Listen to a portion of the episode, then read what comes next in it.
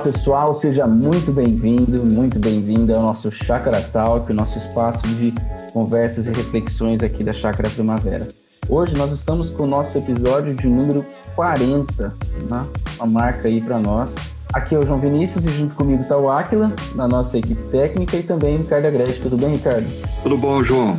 Um privilégio e um prazer estar tá completando aí esse número uh, redondo, né? É, quatro dezenas de podcasts, é muito jóia a gente ter podido acumular aí conversas, diálogos, reflexões bem interessantes. É, e a gente já olha para trás assim e vê um pouquinho da história, né? Muita coisa que a gente já conversou e vários feedbacks que a gente já recebeu. É muito bom saber, é que eu falo com quem está nos ouvindo, muito bom saber que tem sido importante e legal para vocês, viu, gente?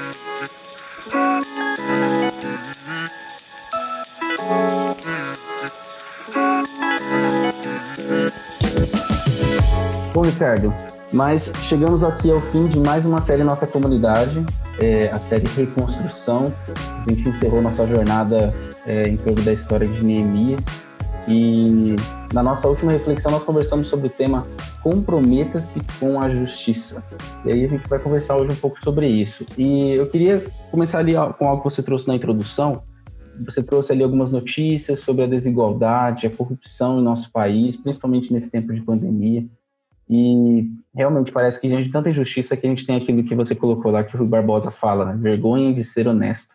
Eu acho que isso até gera também uma vergonha de ser brasileiro, porque parece que a identidade recente do brasileiro está muito relacionada também em questões de desonestidade, corrupção, ganhar vantagem em tudo, né? Por que você acha que isso acontece? Bom, primeiro, João, é, lembrando que nós fizemos essa reflexão num domingo e nós estamos gravando esse podcast cerca de três dias depois dessa reflexão. E se nós pegarmos os uh, jornais dos últimos três dias, nós vamos encontrar, infelizmente, novos casos de corrupção, inclusive ontem, uh, um, um caso muito triste envolvendo um senador do estado de Roraima. E é impressionante como, no momento onde a população brasileira é, está sofrendo, o mundo está sofrendo por causa da pandemia, e a expectativa era que a dor e o sofrimento do próximo iria gerar atitudes de maior compaixão, atitudes de maior misericórdia, muito pelo contrário. Né? Empresários, alguns, não a totalidade, uma minoria, ah, mas empresários, políticos, funcionários de órgãos públicos aproveitaram esse momento de fragilidade é, para é, é, é angariar recursos para si mesmo, desviando verbas públicas. Né? Eu creio que a sua pergunta, por que isso acontece? Bom, primeiro, porque nós vivemos ah, num mundo instável. Ah, desde o momento em que os nossos primeiros pais se desconectaram com, do Deus Criador, a tendência do coração humano não é a bondade, a tendência do coração humano é para a maldade. É, nós, para que optemos pela bondade, pela compaixão, pela misericórdia, isso demanda de nós um movimento intencional, um movimento de contrafluxo.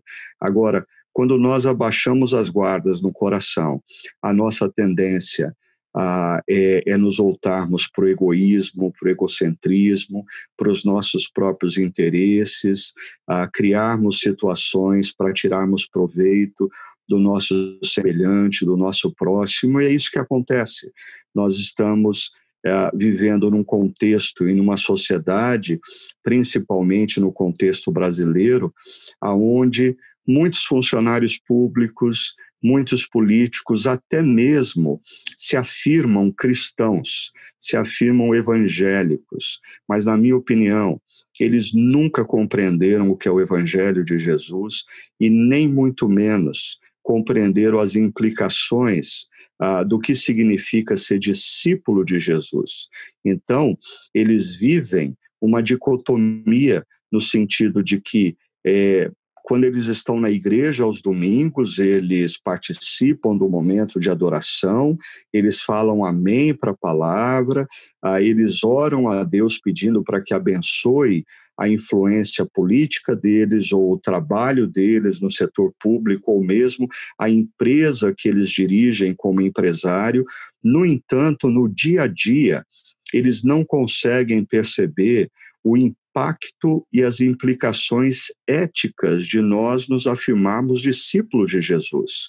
Quando nós nos afirmamos discípulos de Jesus, ah, isso tem uma profunda implicação para a nossa ética ah, social.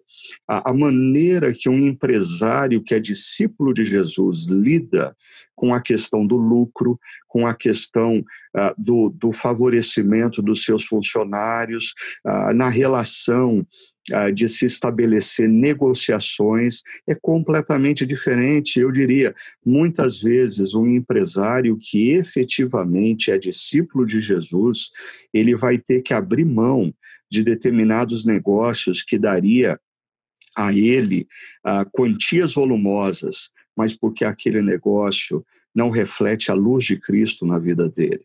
Da mesma maneira, políticos ah, vão ter que abrir mão de determinados apoios, porque ah, os acordos que são feitos para se ter determinados apoios, quer de empresa, quer de outros políticos, não reflete a luz de Cristo funcionários públicos que muitas vezes fazem uso da sua influência na estrutura para desviar verbas públicas, aqueles que são discípulos de Cristo, precisam sim tomar posição diante disso que tem acontecido na máquina pública.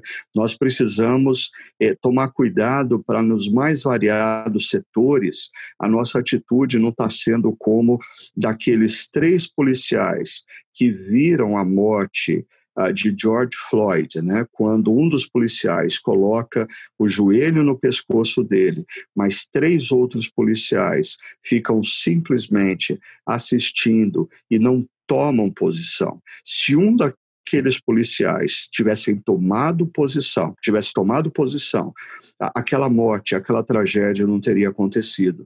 Da mesma maneira, nós estamos vivendo o que nós estamos vendo na sociedade brasileira. Primeiro, porque a corrupção é a tendência natural do coração humano. Nós precisamos de intencionalidade para nos mover na, no contrafluxo, uh, gerando nas nossas atitudes bondade, compaixão e justiça. Segundo, porque nas nossas mais variadas relações, quando nós somos efetivamente discípulos de Cristo, nós precisamos perceber a implicação uh, e nós precisamos tomar posição, o que não acontece uh, em muito, na vida de muitos daqueles que no Brasil se declaram discípulos de Cristo, ou na maioria das vezes eles simplesmente se dizem evangélicos.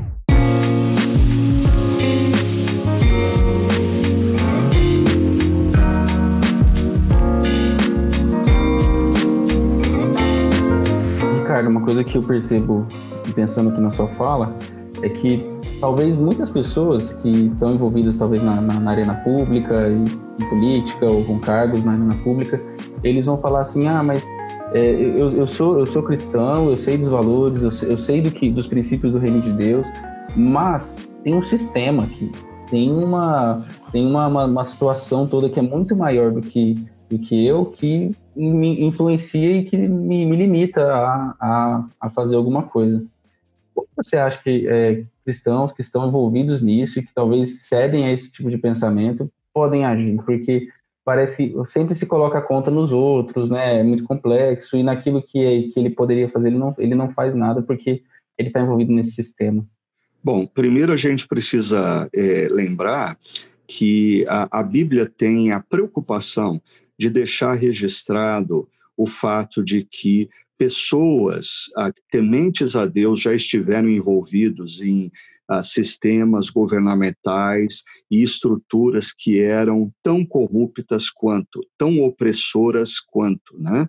A gente pode lembrar de José no Egito, ou de Daniel na Babilônia, ou como nós vimos até mesmo Neemias no Império Persa. Então é interessante que a, a Bíblia nos deixa o registro de homens que, apesar de atuarem em sistemas corrompidos e opressores, eles foram justos e eles fizeram diferença através dos seus posicionamentos. Agora, se nós pegarmos essas três histórias, todos esses homens tiveram que ter muita coragem, muita ousadia para se posicionarem e correrem riscos ao se posicionar como no caso de Daniel, ah, que teve ah, até mesmo a sua vida colocada em risco, porque ele não abriu mão dos seus valores e princípios. O que eu acho é que muitos cristãos hoje que adentram na esfera pública, primeiro precisam ponderar que a esfera pública não é uh, uma, uma esfera é, é, amigável àqueles que se afirmam discípulos de Cristo. Muitos acordos ali, uh, muitas conversas se dão, então a pessoa precisa perceber, primeiro, se ela tem uma caminhada suficientemente sólida aí consistente como discípulo para atuar nessa esfera influenciando e não se deixando influenciar. Essa é a primeira coisa. Segunda coisa, todo aquele que decide entrar na esfera pública, e eu queria inclusive abrir um parênteses aqui, João, para dizer que ah, ah, eu sei que devido ao fato de que a nossa imagem daqueles que atuam na, na, na esfera política do nosso país é uma, uma imagem muito associada à corrupção, à busca dos próprios interesses, são pessoas que acabam sendo mal vistas, muitos jovens não ponderam ah, nessa possibilidade. Eu diria, os nossos melhores jovens, os os mais bem formados, os mais bem informados e conscientes, ah, procuram manter distância da esfera pública. E eu diria que, como cristãos, nós deveríamos fazer talvez o um movimento justamente contrário. Ah, uma vez bem formados, bem informados, conscientes e com um cristianismo consistente, a esfera pública deveria ser a opção dos melhores jovens e dos melhores discípulos de Cristo, a fim de poder gerar influência ah, nessa máquina que muitas vezes gera tantas, tantas injustiças, ah, principalmente, e, e, prejudicando principalmente aqueles menos favorecidos. Né?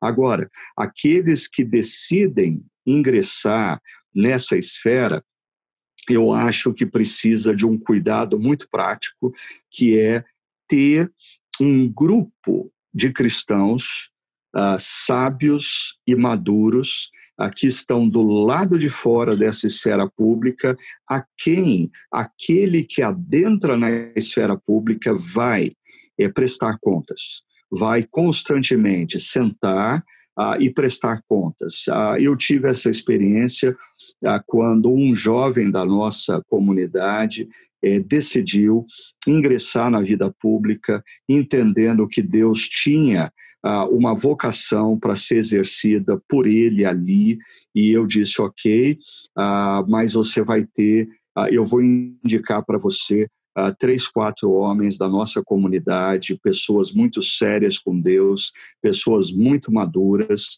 uh, com as quais você vai sentar regularmente e você vai dar o direito a eles de fazer a você perguntas difíceis eles vão ter o direito de fazer para você perguntas difíceis. Por quê? Porque, como você disse, João, ah, o ambiente ah, político ah, está, infelizmente, no nosso contexto, envolvido por, por, valores anti-reino, uh, corrompido nos seus princípios. Então, mesmo aquele cristão que adentra nesse ambiente muito convicto de que Deus tem uma missão para ele ali, precisa se resguardar.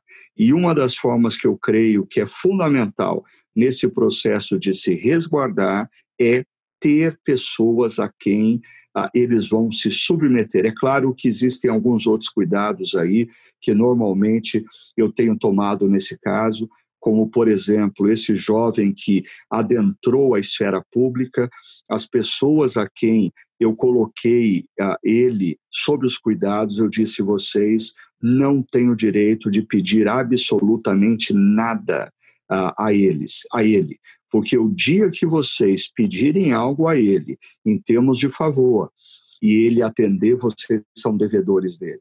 Então essa precisa ser uma relação muito íntegra. Aquele que adentra presta contas a pessoas sérias e maduras e se submete, quando está errando, ao confronto e à repreensão desses irmãos. Ah, porque a esfera, eu, eu já vi pessoas muito bem intencionadas que adentram na esfera pública e depois de alguns anos ah, envergonham o evangelho de Jesus ah, com as suas atitudes, com as suas decisões, com a forma de agir nas inúmeras negociações que ali dentro acontecem. Não, e acho que uma coisa interessante da prestação de contas que, que eu vejo aí é que ela, ela parte do pressuposto que a pessoa que está ali, é, e todos nós estamos em situações assim onde a gente lida com, com a justiça, é, ela, ela tem tentações, ela tem, ela pode cometer erros, ela, ela pode é, ela pode falhar e a prestação de contas existe para ajudar essa pessoa a evitar esses erros, né, e enxergar esses tropeços que estão no caminho. E às vezes quem se nega quem se nega a prestação de conta, né, acaba falando assim, não, não, eu já sou bom, eu sou íntegro, eu sou honesto, ela afirma com todo de, de todas as formas, não, não, eu não vou cair, isso aqui não é não é algo que eu vou fazer, mas aquele que está em pé, cuidado para que não caia, né? Por isso que a gente precisa de prestação de contas. É, João, isso, isso esbarra numa coisa que a gente aqui tem conversado inúmeras vezes, e é interessante como esse tópico quase que volta em todo o podcast, porque a nossa, primeiro você está ressaltando essa questão de que a prestação de contas deve ser uma prática em toda e qualquer esfera profissional. Né? É, é, por quê? Porque todos nós estamos sujeitos a, a, a, deslizes, todos nós estamos sujeitos a tentações, inclusive pastores. Pastores precisam ah, de, de pessoas ah, a quem eles deem o direito de fazerem a eles perguntas difíceis e com regularidade, para que a vida deles seja cuidada. E isso, mais, isso vai na contramão, e aí o ponto que eu ia destacar, do que a gente tem dito constantemente, que é está relacionado à cultura que tem na autonomia uma virtude. Então, numa cultura em que todos buscam autonomia, filhos ou filhas é, uh, acham que não devem prestar contas aos seus pais. Alunos acham que não devem prestar contas aos professores, afinal de contas, os professores são funcionários dos pais deles e não mestres a quem eles devam se submeter. Ah, pessoas acham que não devem se submeter aos seus pastores, porque afinal de contas, a pregação do pastor nada mais é do que a opinião pessoal dele. Ah, e, e, cada um pensa de um jeito. Ah, nas amizades, é, nós somos amigos e convivemos bem com as pessoas até o momento em que elas resolvem ter conversas cruciais e ah, resvalam em áreas sensíveis das nossas vidas. Aí nós abortamos essa relação. Então, essa relação de submissão mútua, ah, de dar espaço para que ah, amigos ou pessoas, cristãos mais experientes e sérios, tenham um direito de fazer perguntas difíceis para a gente é de fundamental importância em todas as áreas da vida, mas como nós estamos falando, principalmente aqueles que decidem adentrar na esfera política, que é um ambiente onde existem inúmeras pedras altamente escorregadias.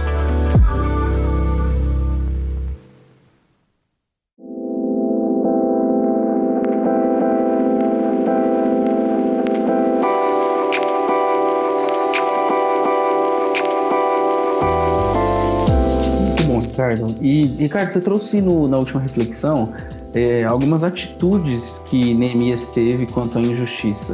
Então, eu resgato elas. Ele ouve, ele indigna-se, ele reflete e ele também toma uma posição. Qual, dentre essas atitudes você considera a mais necessária para os dias de hoje? Tá? Que a gente tem que prestar mais atenção. Uh, resposta difícil, João, porque eu acho que cada uma dessas atitudes aponta é, para um perigo uh, e um perigo muito constante é, na forma como nós exercemos ao nosso cristianismo em relação à, nossa sociedade contemporânea. Né? É, eu só queria destacar, João, que esses passos, né, o ouvir ou ver, uh, indignar-se, refletir, buscar sabedoria, tomar posição, é, é, é uma prática muito constante é, de Jesus. Né? Neemias nos aponta para isso, mas Jesus, é, quando ele vê uma determinada situação, o coração dele se move. Ou ah, na direção da indignação daqueles que estão gerando mal, ou ah, na direção da compaixão daqueles que estão sofrendo. E ele, com sabedoria, ele toma posição. Né? É assim quando Jesus olha as multidões, é assim quando Jesus tem diante dele uh, um cego de nascença que os fariseus estão levantando, questionamentos absurdos acerca. O homem tem um problema, mas os fariseus estão fazendo teologia em cima do problema. A culpa é de quem? Dele ou dos pais? Jesus vê aquela situação, Jesus se indigna com aquela situação, Jesus traz uma reflexão e Jesus toma posição. Ele cura aquele homem, ele, ele ele resolve o enquanto os fariseus estavam preocupados em resolver a questão teológica, Jesus estava preocupado em resolver ah, o sofrimento daquele homem. Então, eu diria que é, no nosso cristianismo evangélico brasileiro, ah, existe o perigo ah, de pessoas que não escutam nem veem, elas estão alienadas do que está acontecendo. Existe o problema de pessoas que perdem a capacidade de olhar ou ver o problema e se indignar. Eu diria que os nossos telejornais têm esse poder, ah, porque nós começamos, assim, alguns de nós ah, temos o hábito de assistir os telejornais no momento da refeição ou no momento do descanso. Então, nós começamos a ver notícias que deveriam ser parte da nossa agenda na missão, como é, notícias ah, no momento de entretenimento. Isso é tremendamente perigoso, né? E ah, nós precisamos tomar cuidado para não ter decisões impulsivas diante da indignação. A Bíblia diz que nós ah, não podemos ah, impedir que a ira emerja no nosso coração, mas não, nós podemos impedir que a ira se transforme em pecado. Então, nós precisamos refletir e tomar posição. Eu tenho dificuldade, é, João, em dizer que uma delas é mais importante hoje. Eu acho que é, ela é, eu acho que essas quatro atitudes elas fazem parte de um processo que deveria estar presente na vida de todo aquele homem ou mulher a que se afirma um discípulo de Jesus ah, no seu dia a dia profissional, nos seus relacionamentos na universidade, eh, na forma como eles se posicionam diante dos amigos e assim por diante, e até mesmo dentro da própria igreja. Sim, Ricardo, eu entendo. E acho que você também colocou para nós os perigos e também a gente pode caminhar na mesma, na mesma relação, né? Porque os perigos estão relacionados às atitudes, né? A alienação, a apatia, a reação impulsiva e a omissão, né? São perigos muito, muito graves quanto àquilo que a gente tem é, em relação à, à, injustiça, à prática da justiça, na verdade, e que, pelo menos eu, eu penso assim, ah, quando a gente vê alguma coisa dando errado, é, é melhor não fazer nada, não, não, não vamos fazer nada, porque alguém vai fazer e, e todos esses perigos em torno disso, né? É, e, e a gente precisa só relembrar, João, que assim, é, muitas vezes na nossa concepção teológica e na nossa prática cristã, é, pecado é, está normalmente associado nas nossas mentes com um, um, um ato que nós cometemos, mas ah, passa desapercebido para nós ah, que pecado também diz respeito a atitudes que nós deveríamos ter e não tivemos. Ou seja, todos esses erros aqui, a alienação é um pecado. Né? É você não perceber a dor do seu próximo é um pecado. A apatia diante do sofrimento do outro é um pecado. A reação impulsiva, a reação impulsiva, é, ela gera um pecado, porque é da, geração, da, da reação impulsiva que nós falamos o que não deveríamos e ofendemos e ferimos, ou temos uma atitude que vai prejudicar uma pessoa, e é a omissão. A, a, a, omissão em nos posicionarmos é um pecado. Como eu citei ah, o exemplo é, daquela situação que envolveu a morte de George Floyd, é, a, o pecado ali foi cometido tanto por aquele que tinha o seu joelho no pescoço daquele homem, como ah, por aqueles três policiais que não fizeram nada.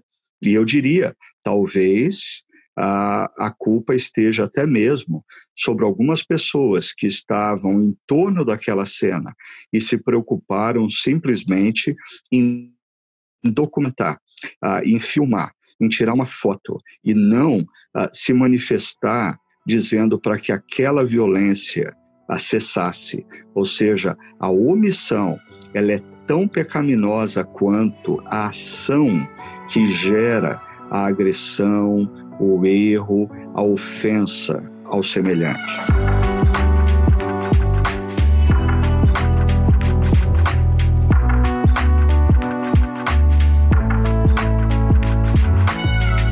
Uma, pergunta que acho que se relaciona a isso, se relaciona à omissão, por exemplo. Eu acho que é tudo isso que a gente está falando, mas é, diz o seguinte aqui: nós somos cada vez mais bombardeados e colocados num contexto de onde a injustiça parece normal, né? Então a gente se acostumou a ver notícias e se acostumou a ver atos de injustiça e até às vezes a diminuir a gravidade desses atos, né?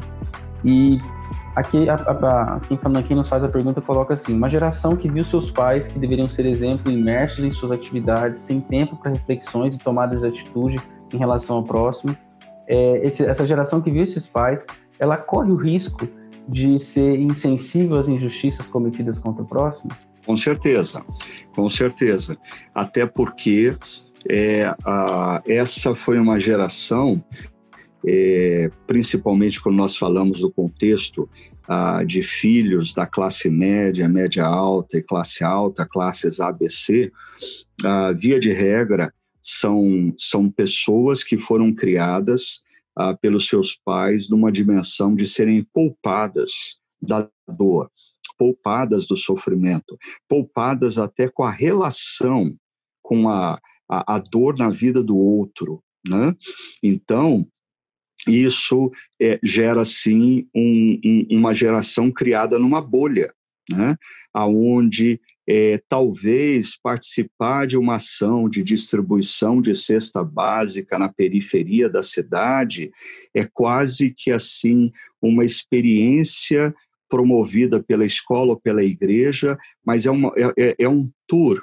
Eles vão fazer um tour na favela e eles vão tirar uma foto para postar no Instagram, ah, porque isso vai gerar é, é, com que os seus amigos ah, curtam o que ele está fazendo, mas perceba, essa não é uma atitude é, é, é, é motivada pela compaixão para com os que sofrem.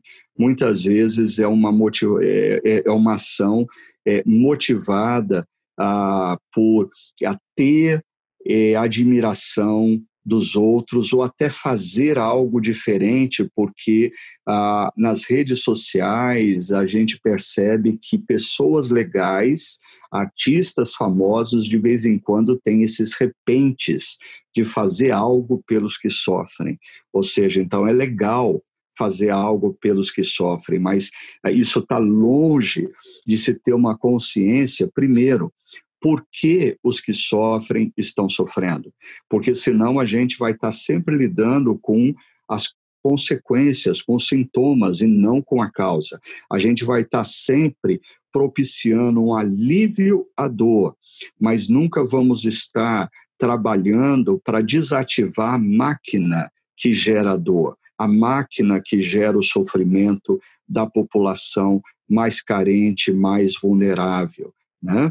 É, eu me lembro, João, de uma situação em que eu era ainda seminarista e eu fui convidado pelo pastor uh, Carlos Bosma, na época ele era missionário uh, em Santa Catarina, na região rural uh, de Camboriú. E eu cheguei na casa dele e naquela manhã eu percebi que estava ele, a esposa e os dois filhos mais novos, os dois filhos eh, mais velhos dele, na época, um era. Os dois estavam na entrada da adolescência, talvez 14, 15 anos de idade, e quando eu perguntei aonde estavam os filhos dele, ele disse: Ah, ah nós estamos em fase de construção eh, da nossa, do novo templo, do salão social da igreja, ah, e eles estão ajudando ah, os homens que estão trabalhando na construção civil, os operários que estão são pagos para fazer aquilo. Né? E eu achei assim um tanto quanto estranho, porque os meus pais nunca haviam me colocado para trabalhar é, com operários da construção civil. E ele percebeu o meu estranhamento assim, e ele é, soltou uma frase, João, que eu nunca mais esqueci. O pastor Carlos Bosman olhou para mim e falou assim: Ricardo, os meus filhos têm o direito de conhecer a pobreza. Os meus filhos têm o direito de conhecer a vida difícil. Eles têm um direito. Ah, aquilo me chocou. E mais tarde, anos mais tarde, ah, já na Chácara Primavera, eh, eu me lembro que fiz uma viagem com os meus filhos eh, para o interior da Bahia e nós ficamos chocados em ver a quantidade de crianças muito pequenas eh, tapando buracos nas rodovias ah, e esperando que os viajantes jogassem moedinhas pela janela, assim, moedas eh, de valor ínfimo, mas elas ficavam ali na margem da, da, estrada, tapando buracos, esperando para disputar a, a, as moedas que eram jogadas. Aquilo eu lembro que assim chocou a nossa família e, e chocou os meus filhos. E, e eu pensei comigo, os meus filhos esperam ah, que eu, eu preciso mostrar para os meus filhos que a gente tem que fazer alguma coisa em relação a isso. E aí, quando nós voltamos à igreja, nós começamos é, um, um, projeto é, na cidade de Poção, é, uma vila no interior da Bahia, deslocando profissionais da área da saúde, profissionais da área da engenharia civil para resolver problemas estruturais, profissionais da área da pedagogia e jovens da nossa comunidade é, para se relacionar com aquelas famílias e ajudar aquelas famílias a saírem daquela situação. E eu me lembro que a, o primeiro grupo que foi, eu tive o privilégio de ir ao lado da minha filha mais velha, que era uma adolescente. E o que tinha na minha cabeça eram aquelas frases do pastor Carlos Bosma: Os meus filhos têm o direito de conhecer a pobreza. E uh, eu voltei para a igreja e eu lembro que eu até ah, choquei algumas pessoas na, na, na, nos próximos grupos que nós montamos para ir trabalhar e assistir aquelas pessoas daquela, daquele povoado de Poção. Eu brincava dizendo assim: o seu filho vai completar 15 anos de idade, que legal, dê de presente para ele uma viagem ah, para o interior da Bahia, porque o seu filho tem o direito de conhecer e ver o que é pobreza, o que é miséria e interagir com pessoas simples. E eu tenho certeza que essa experiência mudou a vida de muitos jovens que hoje são profissionais nas mais variadas áreas, ah, mas eles eles foram profundamente tocados, eles interagiram com aquelas pessoas, ah, eles descobriram um outro lado, uma outra face da vida. Ah, alguns deles descobriram que o mundo não se restringe a casas em condomínios fechados e a escolas particulares. Existe, existe uma boa porção da população do Brasil e mundial que vive completamente, de uma, uma realidade completamente distinta daquelas que eles cresceram. E hoje eles são profissionais com essa consciência da importância ah, de estarem atentos a essa população que sofre e essa população vulnerável.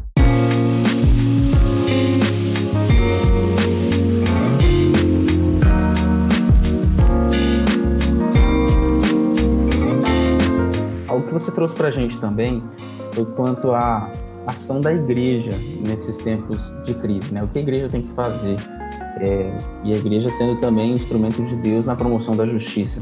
E a gente recebeu uma outra pergunta aqui que vai nessa linha, é, como as perguntas diz.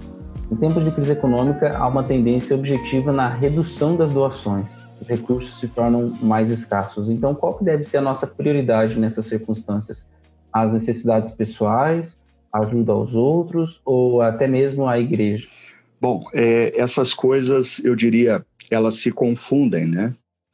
É, porque, mas eu queria começar é, é com um princípio que, para mim, é, ele está acima de todos e que diz respeito a, ao nosso posicionamento ético, quer na dimensão é, moral, de determinados princípios, quer na questão da ética social, a maneira como a gente se comporta no dia a dia de, da sociedade. Eu diria, é, fazer a coisa certa quando é fácil é, é óbvio, é natural, né? É, a gente não está fazendo mais do que obrigação. Agora, fazer a coisa certa quando é difícil é a hora que a gente realmente demonstra quem é que manda nas nossas vidas. Então, sempre que você se depara é, com uma bifurcação, você precisa fazer o que é certo, mas é difícil. Fazer o que é certo uh, vai gerar desconforto para você.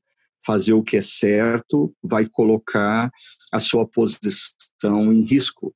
Fazer o que é certo vai te trazer prejuízo financeiro. É nesse momento que a gente demonstra claramente uh, se quem é o Senhor das nossas vidas uh, é Jesus, ou se o Senhor das nossas vidas é o nosso próprio ego, com o nosso egocentrismo, com a nossa autonomia, com o nosso instinto de autopreservação e sempre buscar os nossos próprios benefícios. Né? Então, dito isso, eu diria, num momento de crise como o que nós vivemos, com certeza ah, nós precisamos, ah, eu diria, ah, primeiro, foi algo que eu enfatizei para muitas pessoas num processo de mentoria desde o início dessa pandemia. Eu disse: olha, nós precisamos rever as nossas contas, nós precisamos é, diminuir o nosso orçamento, nós precisamos eliminar alguns custos, porque nós vamos entrar num processo de crise, de recessão econômica. Né? Segundo, ah, nós precisamos, nesse momento, é, fazermos uso de duas coisas: criatividade e generosidade criatividade é, para administrar melhor os nossos recursos e as nossas profissões e as nossas empresas. Né? Generosidade para minimizar a dor e o sofrimento das outras pessoas. Agora, algo também, João, que eu acho que é muito importante é, das pessoas refletirem é, sobre isso, é que, assim, a generosidade só é possível quando você administra bem as suas próprias finanças, os seus bens, e você assim constrói margem. Pessoas que vivem endividadas, pessoas que sempre gastam mais do que fazem. É uma lógica simples. Pessoas que gastam mais do que elas fazem mensalmente são pessoas escravas. Elas são reféns das suas dívidas. E porque elas são reféns dessas dívidas, elas não têm o privilégio de exercer a generosidade. Então, o primeiro passo para a gente é, exercer a generosidade é a gente olhar para a nossa vida financeira e reorganizar a nossa vida financeira para que exista margem. Ah, eu venho de uma família muito simples, ah, comecei a trabalhar com 14 anos de idade e uma coisa que eu aprendi ao longo da vida, uh, que para mim é, é, é, um princípio crucial, né? É, o segredo não é quanto você ganha ou quanto você faz. O segredo é você viver dentro das condições do que você ganha ou do que você faz. Há pessoas que quebram esse princípio, elas geram ah, uma dificuldade que vai fazer delas escravas das suas dívidas e, consequentemente, não vão poder fazer, ah, ah, não vão poder usufruir do privilégio que é a generosidade. A generosidade nos, nos realiza, a generosidade nos dá satisfação, a generosidade é um privilégio, mas é o privilégio daqueles que primeiro olham para suas vidas e refazem as contas para poder viver dentro das suas condições. Então, em momentos de crise, a gente tem que enxugar o orçamento de maneira que a gente ainda tenha margem para ajudar aqueles que estão passando por dificuldades e o compromisso do investimento no reino de Deus com a igreja. Com certeza, gente, é, tudo isso é possível quando você cria margens, administrando bem os recursos que Deus tem colocado ah, nas mãos de cada um de nós. Ricardo, nesse processo de criar margens e de rever o nosso orçamento, né, para a gente ser generoso e a gente ter essa alegria da generosidade, eu lembro sempre de uma frase do, do C.S. Lewis, que, que uma vez eu li, e que ele falava sobre que doar também é, é, é doer um pouco, né? A gente, a gente tem aquele conceito, às vezes, de que nós temos que doar o que sobra. E, na verdade, às vezes a gente tem que doar aquilo que falta. E, e aquilo que realmente vai fazer diferença, né? Ou seja, eu vou ter menos para que alguém tenha também, né? Acho que, que, isso é legal de pensar nesse processo de fazer justiça e de é, repensar até as nossas prioridades, né? Será que eu preciso mesmo ter um estilo de vida que seja é, dessa forma, sendo que se eu tiver um se eu, que eu consigo viver com um estilo de vida mais baixo do que isso e posso ajudar outras pessoas? É, isso me faz lembrar uma situação em que a Madre Teresa de Calcutá estava dando uma palestra diante de grandes empresários do mundo e depois da palestra dela uma pergunta foi feita, né? Alguém disse assim, ah, Madre Teresa, eh, se nós precisamos dar para abençoar os menos favorecidos, qual é a sua opinião? Quanto cada um de nós deve dar? E a resposta dela foi: ah, doe até começar a doer. Ou seja, quando chega na fronteira da dor, se todos nós administrássemos bem os nossos recursos de maneira que a gente tivesse margem e a gente contribuísse, uh, exercesse a generosidade até doer, eu diria, a, a, a, não precisa ir muito além da dor. É, é a hora que começar a doer, ou seja, é, é a hora que começa a, a, numa linguagem popular, cortar carne, né? Acabou a gordura. A, pode parar aí, mas se todos nós tivéssemos a consciência de que nós temos, em alguma parcela, uma responsabilidade. É, eu acho interessante que o apóstolo Paulo quando fala da contribuição das igrejas é, da Ásia Menor para aqueles que estavam sofrendo na região de Jerusalém, ele diz: cada um ofereça, dê, contribua conforme as suas possibilidades. Ou seja, ah, se todos nós tivéssemos essa visão de parte dos recursos que Deus nos dá, quando bem administrados, geram uma margem, e essa margem Deus não deu para o nosso próprio benefício, Deus nos confiou para que nós dessemos abençoar outros. Então, aquele que é muito rico e que tem milhões e milhões vai contribuir com milhões. Aquele que é da classe média, uh, que não tem milhões, em centenas de mil, ah, vai contribuir conforme a sua proporção. Agora, aqueles irmãos mais simples que vivem com recursos menores, esses também ah, são desafiados a administrar bem os seus recursos e contribuírem e participarem conforme a sua possibilidade. Esse é o princípio do apóstolo Paulo.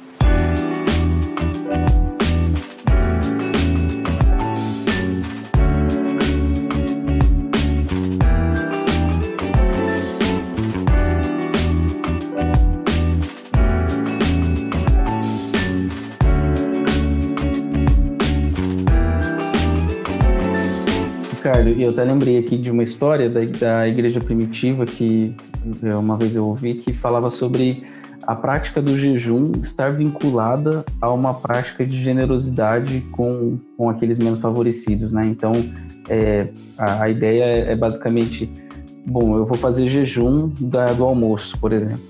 Mas eu não só vou fazer o jejum do almoço, eu vou fazer esse jejum e vou oferecer aquilo que eu gastaria para o meu almoço para uma pessoa que não tem almoço. Então, eu estou ali aquele um dia ou alguns dias sem o almoço, mas aquela pessoa todos os dias ela não tem almoço. E quando eu for jejuar e for colocar diante de Deus nesse jejum e, e poder e estar na presença de Deus, eu vou também lembrar daquela pessoa e da dor que ela sente todos os dias por não ter um alimento, não ter uma constância no alimento. E aí o jejum ele não se torna só uma prática é, é, pessoal, né, interna, que é, é, muito importante, mas ele também ganha dimensão do outro, né, do próximo. É, eu acho que e, e, e essa ilustração que você traz, ela aponta em duas direções, João. a primeira delas é que, aplicando ao que eu estava dizendo anteriormente, é, existem pessoas que, se forem jejuar no dia em que eles vão em restaurantes muito caros e eles compram garrafas de vinho muito caras, ah, elas vão contribuir, eh, talvez, ah, com o que uma família precisa para passar o mês todo. Né?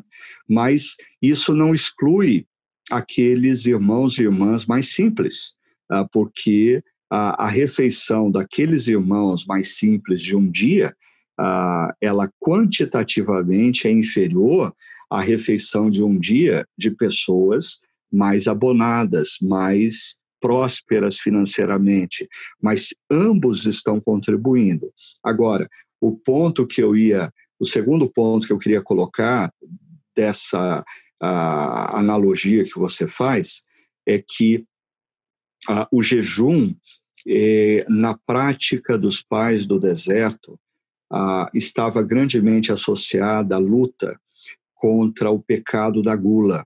E como talvez eu já tenha dito aqui, o pecado da gula eh, na espiritualidade cristã primitiva não estava associado a um pecado do corpo, mas estava associado a um pecado da alma, assim como a preguiça não era um pecado do corpo, não era tido como um pecado do corpo, mas sim da alma. E qual é a diferença disso? É, é a, a, a gula, como um pecado da alma, ela nos faz é, sempre desejarmos mais do que nós de fato precisamos. Sempre faz a gente sempre desejar um vestido a mais, uma camisa a mais, um sapato a mais, um pouco mais. A gente nunca consegue se conter para dizer tá bom. Então, é, é, o contrário disso é a gratidão de coração. E perceba como, quando a gente fala de administrar a vida de maneira que a gente tenha lastro entre o quanto a gente ganha e o quanto a gente gasta, você conseguir conter a gula pelo consumo de uma camisa nova, de uma calça nova, de um vestido novo, de um sapato novo, gera lastro para você oferecer para alguém é, a camisa que ele não tem, o sapato que ele não tem, o vestido que ela não tem.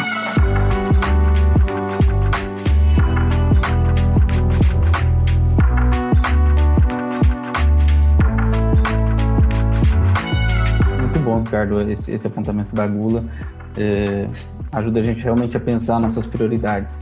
Mas, Ricardo, temos mais uma pergunta para a gente encerrar. É, e, e, acho que essa pergunta aqui ela vai ajudar a deixar claro algumas coisas. É, às vezes se coloca um dilema entre justiça social, fazer justiça social, e a, e a missão e a evangelização. É, você acha que essas duas coisas são agendas distintas? É, e o que, que a igreja pode fazer ao conciliar essas duas prioridades, tanto a justiça social quanto a missão e a evangelização? Joia, é, eu não, não sei quem fez a pergunta, mas eu agradeço imensamente, porque eu acho que essa é uma pergunta muito importante e significativa para a gente é, é, refletir, compreender algumas coisas que estão acontecendo é, no mundo de hoje, a polarização de algumas ideias dentro do próprio mundo evangélico. Né? Ah, se a gente retornar é, quase um pouco mais de um século atrás, é, o que nós ah, assistíamos ali começando na Inglaterra pós-revolução industrial, urbanização, era um crescente sofrimento ah, de camadas mais baixas da população, porque antes eles viviam no campo, eles poderiam não ter luxos, mas eles tinham que comer. Quando eles se deslocam para a cidade para serem operários, quando eles perdem o emprego, eles não têm o que comer, eles não têm como viver. E aí toda a implicação disso na área da criminalidade, ah, e outras coisas, prostituição e outras coisas mais. Ali ah, começam movimentos como Exército de Salvação, ah, eh, movimentos inspirados pelo avivamento de John Wesley, que levam pessoas a, a, a olharem para a dor e para o sofrimento do outro. Ah, esse movimento ele avança, ganha proporções nos Estados Unidos e até que algumas pessoas começam a a teologizar esse movimento, chamando de evangelho social. O problema é que o movimento do evangelho social acaba se associando naquele início do século XX ah, com as ideologias de esquerda marxista e começa a confundir a, a, a ação social com a, a ideologia de esquerda. Como reação contrária a isso, surge nos Estados Unidos um movimento conhecido como fundamentalismo. O fundamentalismo é uma reação ao evangelho social e dizia basicamente: nós cristãos precisamos nos ater ao fundamental, a Bíblia, a oração e tirar almas do inferno através da evangelização em palavras, ou seja, ah, para esses fundamentalistas, a igreja se envolver com a questão é, da ação social era uma distração e a igreja deveria se concentrar no que era fundamental: Bíblia, oração uh, e evangelização. Né? E, e, esses do, e, e esse movimento fundamentalista ele começa a, a se confundir com a ideologia de direita, a, a, direita. Então, o, o, mundo começa, o mundo cristão começa a ficar dividido entre o evangelho social e o envolvimento com a ideologia de esquerda e o fundamentalismo e o envolvimento com a ideologia de direita.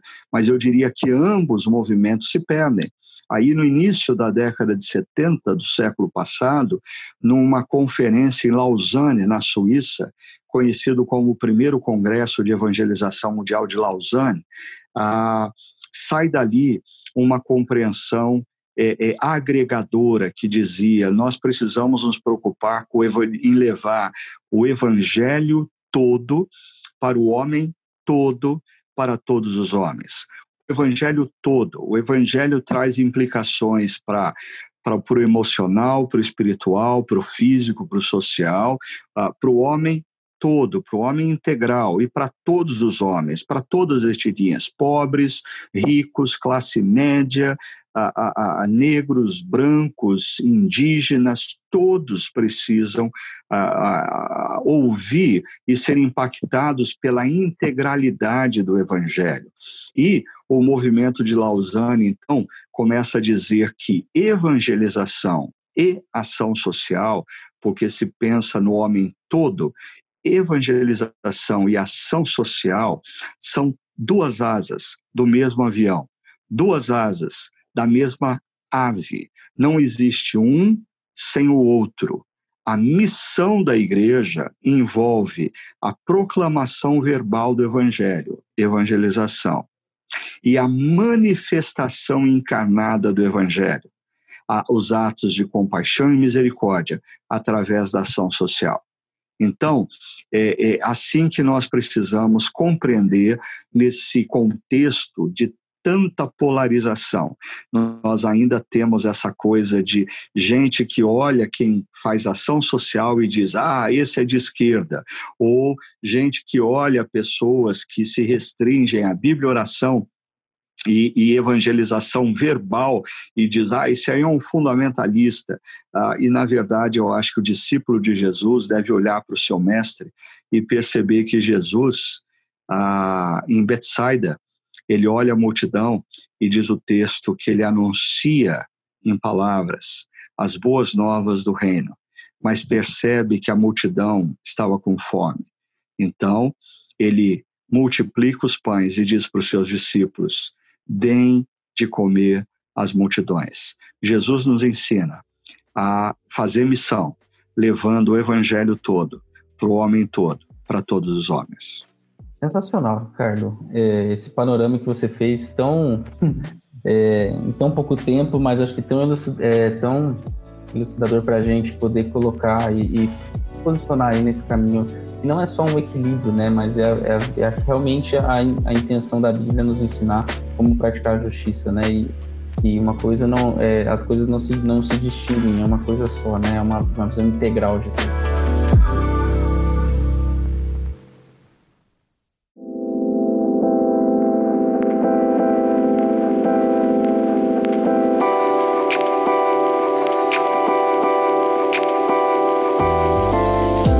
Ricardo, estamos fechando e encerrando o nosso podcast. E vem aí a nossa próxima série, Jesus Marcou Você. Essa série, aí a gente está preparando uma coisa muito legal para todo mundo. Conta para nós aí rapidinho o que, que vem por aí, o que o pessoal pode esperar com essa nossa nova série. Bom, primeiro eu queria incentivar uh, vocês a é, darem uma olhadinha num documentário que foi lançado no mês passado pela Netflix, chamado O Dilema das Redes. Ah, nós não vamos estar discutindo nas pregações esse documentário, mas eu acho que ele é uma boa introdução para o tema, porque nós vamos, é, através a, da reflexão bíblica, pensar no dilema daquele que é discípulo de Cristo quando nas redes sociais. E hoje em dia, é, todos nós estamos envolvidos pelas redes sociais quando nós pensamos em WhatsApp, quando a gente pensa em Facebook, Instagram, alguns mais, outros menos. A questão é, da mesma maneira como pessoas que se dizem discípulos de Cristo uh, não percebem as implicações éticas para os seus comportamentos na dimensão da vida social, talvez algumas pessoas que se afirmam discípulos de Cristo não têm percebido que isso teria ou tem que ter implicações na maneira como ela se relaciona nas redes sociais, ou até na maneira, o tempo que elas dedicam às redes sociais. Então, nós vamos é, imaginar o seguinte: Jesus entrou nas redes sociais, em redes que você participa, e muitas das coisas que Jesus disse é, no primeiro século, é, por exemplo, nos textos do Sermão da Montanha, ah, ele passa a postar. Como seria a reação das pessoas? É, nas redes sociais, o que Jesus disse é, no Sermão do Monte é, faria sentido? É, quantas pessoas dariam like? quantas pessoas cancelariam Jesus diante do que ele disse e qual seria o nosso posicionamento como discípulos dele diante dos posts que ele coloca, que talvez venha nos constranger diante de muitos que nos seguem. Tá? É um pouco disso que a gente vai falar, o dilema do discípulo nas redes sociais. Muito bom, Ricardo. E se você está nos ouvindo quando a gente vai lançar esse podcast, no próximo domingo, depois da, da data de lançamento, nós vamos estar já com essa série, então confira. E aqui eu já falo também da nossa novidade que a gente estreou semana passada, na última semana, e é a nossa experiência online. Então, se você entrar no domingo às 10 horas da manhã no nosso site, em chacara.org, você vai poder acompanhar a nossa experiência online e navegar ali pelo nosso nosso espaço, como você estivesse aqui no nosso espaço físico. Então, a gente tem uma planta baixa, você pode entrar nas salas e acessar todo o nosso conteúdo por aquela experiência. Então, tá muito legal. Então, confira no domingo, é só entrar em chakra.org que você vai ter tudo isso por lá. E esteja também conectado em nossas redes sociais, nós estamos publicando todas as atualizações, atualizações sobre a nossa nova série, tá tudo por lá. Sempre siga aí Chácara Primavera nas suas redes sociais, no Instagram, no Twitter, no Facebook, que vai ser muito bom também. E um grande abraço. Deus abençoe muito a sua vida. Até o nosso próximo episódio. Valeu.